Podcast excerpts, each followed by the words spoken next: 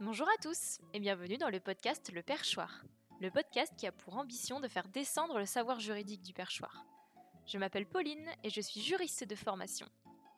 Je vous retrouve aujourd'hui pour un épisode qui n'est pas spécialement joyeux mais qui agite régulièrement l'actualité, à savoir la fin de vie et la possibilité de choisir comment on va mourir. Ainsi, on va voir aujourd'hui quel est l'état actuel du droit en France pour la fin de vie. C'est parti alors, quand on parle de choix, on pense tout de suite à l'euthanasie. Je vais d'abord un peu euh, définir ce qu'est l'euthanasie. Donc, d'après le petit euh, Larousse, c'est une pratique, un acte ou une omission visant à provoquer le décès d'un individu atteint d'une maladie incurable et qui lui inflige des souffrances morales, physiques intolérables. Donc ça, c'est vraiment la définition du dictionnaire. Sauf qu'au niveau juridique, en France, il n'y a pas de définition juridique de l'euthanasie car l'euthanasie est interdite. Si un médecin, par exemple, est à l'origine d'un décès, qu'il a aidé une personne à mourir, en, par exemple en lui fournissant des psychotropes, il risque des poursuites légales pour empoisonnement et ou pour homicide. Cependant, ça ne veut pas dire que le droit français euh, ne s'est pas du tout intéressé à la fin de vie. Il y a eu deux lois majeures qui ont organisé la fin de vie. Donc il y a la loi Leonetti de 2005 et il y a la loi de 2016 Clay-Leonetti qui vient en fait compléter la loi de 2005. Et elles organisent la fin de vie autour euh, du droit pour chaque personne d'avoir une fin de vie digne, accompagnée d'un meilleur apaisement. Ça c'est vraiment l'esprit des deux lois.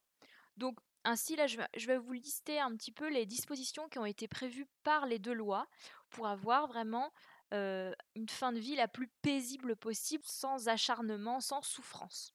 Alors déjà, il existe une possibilité d'interdire l'acharnement thérapeutique et euh, de demander pour un patient un arrêt des actes, donc c'est-à-dire plus de médicaments, plus de nutrition ni d'hydratation, dans une obstination qui serait, euh, qui serait telle que voilà, il y aurait vraiment un acharnement et qui maintiendrait artificiellement la vie.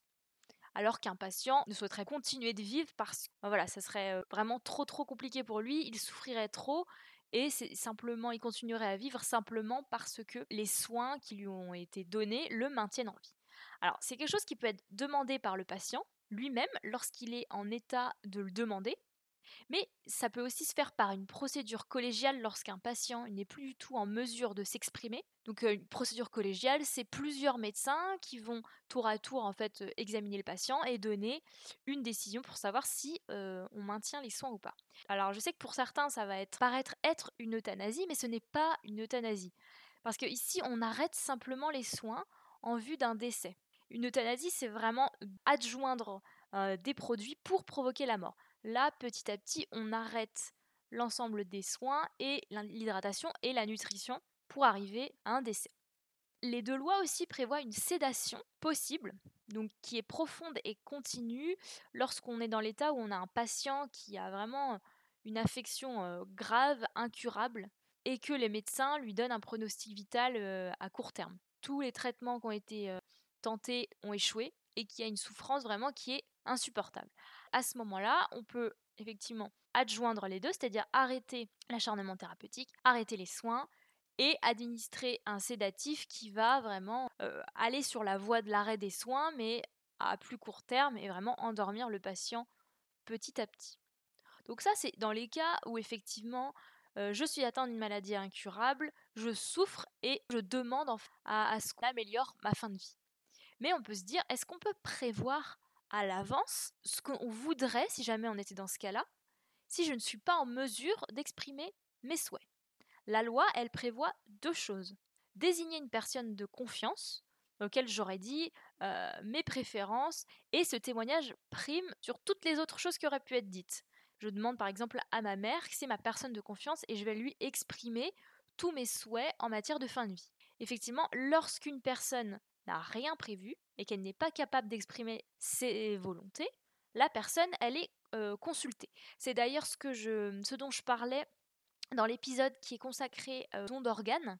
La famille, elle est toujours consultée, quoi qu'il se passe, mais la loi prévoit aussi ce qu'on appelle des directives anticipées. Et celle-ci, elle prime sur la personne de confiance. C'est-à-dire que de mon vivant, je vais euh, écrire, je vais prévoir à l'avance si je veux qu'on arrête mes soins, qu'on limite mes traitements, dans le cas où je, ne serais plus capable de dire ce que je souhaite pour ma fin de vie. Et ces directives, elles sont assez intéressantes parce que elles peuvent être révisées et révoquées à tout moment. C'est-à-dire que si moi maintenant je fais des directives anticipées, je peux les changer autant de fois que je veux. Et si je le fais à l'âge de 35 ans et qu'elles me servent seulement à l'âge de 60 ans, elles sont valables à vie. Il n'y a pas de durée. Et elles surpassent l'avis du médecin. C'est ça qui est assez intéressant. C'est vraiment on respecte le souhait du patient. Si euh, les directives anticipées vont à l'encontre de ce qu'un médecin euh, pense, ces directives-là, elles surpassent. Sauf dans le cas où il y a vraiment une urgence vitale, et dans ce cas-là, le médecin, car c'est son métier, doit sauver la vie du patient. Ces directives, où est-ce qu'on peut les déposer? On peut les déposer dans, un, dans le dossier médical partagé, chez son médecin traitant, dans son dossier médical, ou aussi garder chez ses proches. Ce qui est intéressant, euh, lorsque je parlais de la personne de confiance tout à l'heure, il y a un député qui s'appelle Olivier Falorni qui avait lancé un débat assez intéressant sur la personne euh, de confiance. Est-ce qu'on pourrait mettre en place une hiérarchisation de la personne euh, de confiance?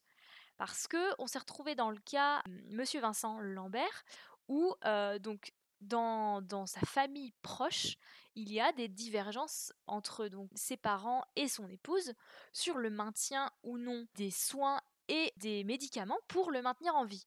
Et donc, on, ce, député-là s'est posé la question est-ce qu'il ne peut pas y avoir une hiérarchie lorsque les membres de la famille proche n'ont pas le même avis sur ce maintien en vie ou cet arrêt des soins euh, pour pouvoir en fait savoir que faire? Parce que là, le problème de cette, de cette affaire, c'est que voilà, la famille se, déchire, elle a, deux avis différents. Et donc, on ne sait vraiment pas quoi faire dans ce cas pour savoir s'il faut arrêter les soins, le maintenir en vie, euh, cela malgré, euh, malgré les procédures collégiales qu'il y a eu. Voilà, j'espère que cet épisode vous a plu. Toujours important pour moi de vraiment expliquer comment ça fonctionne. Et peut-être que ce soir, vous aurez envie de rédiger vos directives anticipées, parce que c'est vrai que c'est quand même important aussi, peu importe son âge, hein, de, de savoir comment on aimerait être traité à la fin de sa vie. Voilà, N'hésitez pas à me laisser 5 étoiles et ou un commentaire sur votre application de podcast préférée. Pour me retrouver, vous verrez dans les notes de l'épisode, il y a mon adresse mail si vous avez une question à me poser et mon compte Instagram qui vous permettra de savoir quand je poste un nouvel épisode. Quant à moi, je vous retrouve la semaine prochaine, même lieu, même heure.